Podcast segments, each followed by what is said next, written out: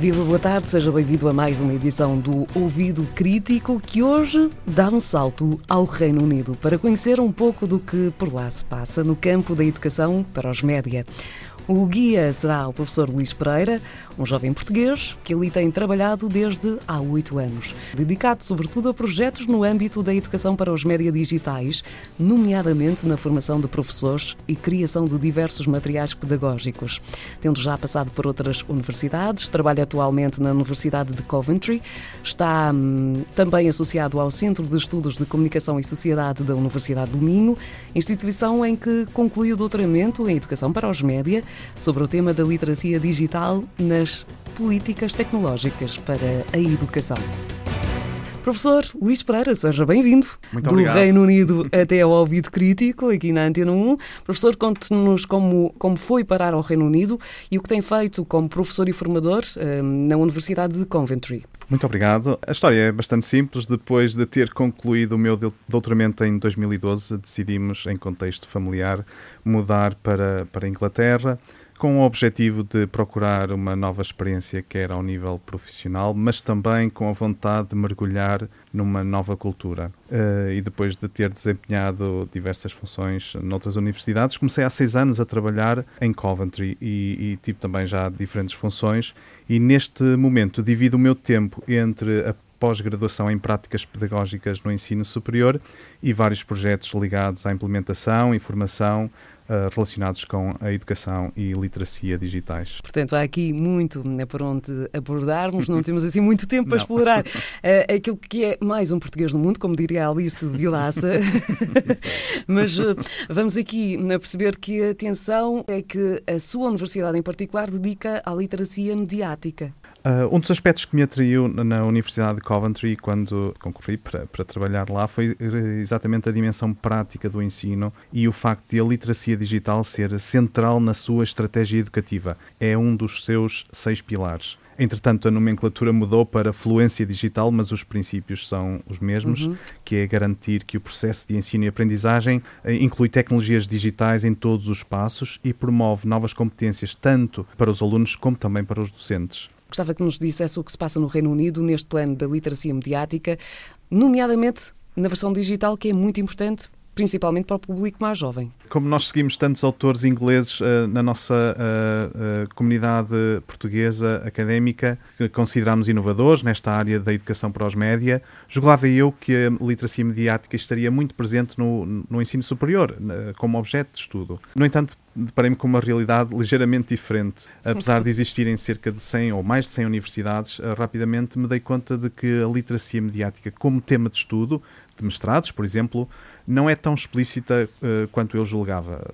Um exemplo, na Universidade UCL, em Londres, a instituição onde o conhecido David Buckingham fez grande parte da sua carreira e um dos grandes centros de estudo da literacia mediática, uh, alguns dos mestrados nesta área têm títulos mais ligados à educação digital ou aos médias digitais.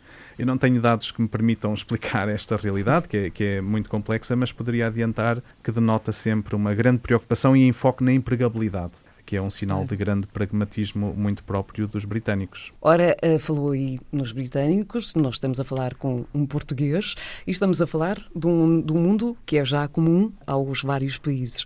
Vamos agora tentar perceber, já que conhece as duas realidades, se há comparação possível, se não há comparação possível na educação para o digital no Reino Unido e em Portugal. Eu creio que há, que há pontos que, que são semelhantes, mas eu diria que talvez sejam uh, uh, as realidades sejam realmente bastante diferentes. Uh, desde logo porque a dimensão é muito maior em termos de tamanho e também a questão multicultural e isso cria sempre desafios concretos para a implementação de certas estratégias. Há projetos muito interessantes, nomeadamente dinamizados pela BBC ou pela Ofcom, que é o equivalente à nossa ERC, mas da realidade que eu melhor conheço, que é o ensino superior, nomeadamente a minha instituição, eu diria que aquilo que eu consigo observar é um grande sentido prático e por isso, por exemplo, na pós-graduação onde eu ensino, do meu ponto de vista apresenta algumas lacunas uh, que eu considero fundamentais, nomeadamente a dimensão crítica do uso dos média, nomeadamente digitais. Uh, e esse é um aspecto que nós trabalhamos muito aqui no nosso contexto português e temos várias pessoas a fazer trabalho nessa área. E aquilo que eu observo é que os nossos docentes procuram, antes de mais, o conhecimento de ferramentas para ensinar mais do que aprender sobre os média, o objetivo é adquirir competências mais tangíveis para ensinar com os média e as ferramentas digitais. Ou seja, para fazermos uma maior triagem, uma melhor triagem uh, de toda a informação que nos vai chegando através das diversas plataformas. Eh, essa já é uma dimensão que eu não creio que é tão trabalhada. E uma das coisas que eu faço, queria uma formação no sentido, de certa forma, de, de complementar essa lacuna, utilizando uma ferramenta que existe disponibilizada por uma instituição uh, chamada GISC, que apoia todas as instituições uh, ao nível do ensino superior uh, no Reino Unido, e, e exatamente para medir as, as, competências digitais, utilizando um questionário e que se baseia numa, numa espécie de esquema de multiliteracia, literacias digitais nos seus vários aspectos. E aquilo que eu denoto é que as pessoas ficam muito surpresas ao verificarem que há várias dimensões que não só aquela dimensão mais uh, visível, mais imediata de levar uh, conhecimento aos estudantes. Essa dimensão da propaganda, das notícias falsas, etc., eu creio que ainda não está tão, tão implementada quanto eu gostaria de ver, por exemplo. Professor Luís Pereira, esta, esta questão uh, que estamos ainda a viver da pandemia levou a confinamentos, levou a mais tempo né, para as pessoas estarem ligadas a este universo digital. Ora, olhando para tudo o que tem acontecido à população mundial, que aprendizagens foram feitas na área do seu trabalho uh, aqui neste momento pandémico, chamemos-lhe assim? Acho que este é um aspecto muito importante de percebermos e de de certa forma, ganharmos consciência de tudo aquilo que aconteceu e, sobretudo, valorizar os aspectos positivos, porque existem. A pandemia mostrou, desde logo, que o acesso é uma é condição sine qua non para que o processo educativo e comunicacional aconteça. Ora, eh, pegando outra vez no, no, no, no meu contexto, sendo uma instituição global, eh, nós temos alunos em várias partes do mundo e muitos deles optaram por permanecer nas suas casas. E em muitos casos, com ligação pouco fiável à banda larga, em fusos horários muito diferentes. Ora, conjugar estes fatores tem-se revelado um enorme desafio tanto para alunos como para os docentes. Claro. Mas, por outro lado, como eu dizia, focando um pouco na, na, nos, nos, aspectos mais uh, positivos, uh, os docentes ganharam muitas competências digitais ao longo da, da, da, pandemia. E esse é um dos aspectos importantes da, da situação que nos encontramos.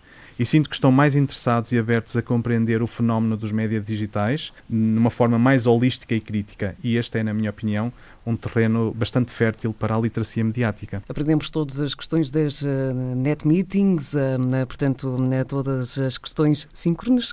Andamos com uma nova linguagem no nosso dia a dia. Sem dúvida, passamos a falar uma língua diferente com muitas ferramentas. Eu, eu costumo dizer que não nos reconheceríamos há um ano.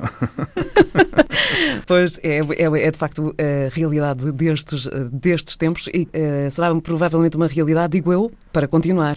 Eu acho que esse é, é um dos aspectos também de discussão, que é o que é que acontecerá quando voltarmos, muito em breve, esperemos, a uma situação normal. Eu creio que teremos na mesma uma grande aposta nas ferramentas digitais, porque elas mostraram que funcionam e como é que nós podemos potenciar isso para a aprendizagem, mas também uh, como é que nós podemos uh, produzir conhecimento e capacidade crítica para percebermos como é que elas entram na nossa vida e de que forma é que nos trazem coisas positivas e tentar lidar também com os aspectos que não são tão bons também para a própria comunicação e da forma como isso tudo acontece. Muito obrigada, professor Luís Pereira, por ter vindo ao Ouvido Crítico. Eu é que agradeço.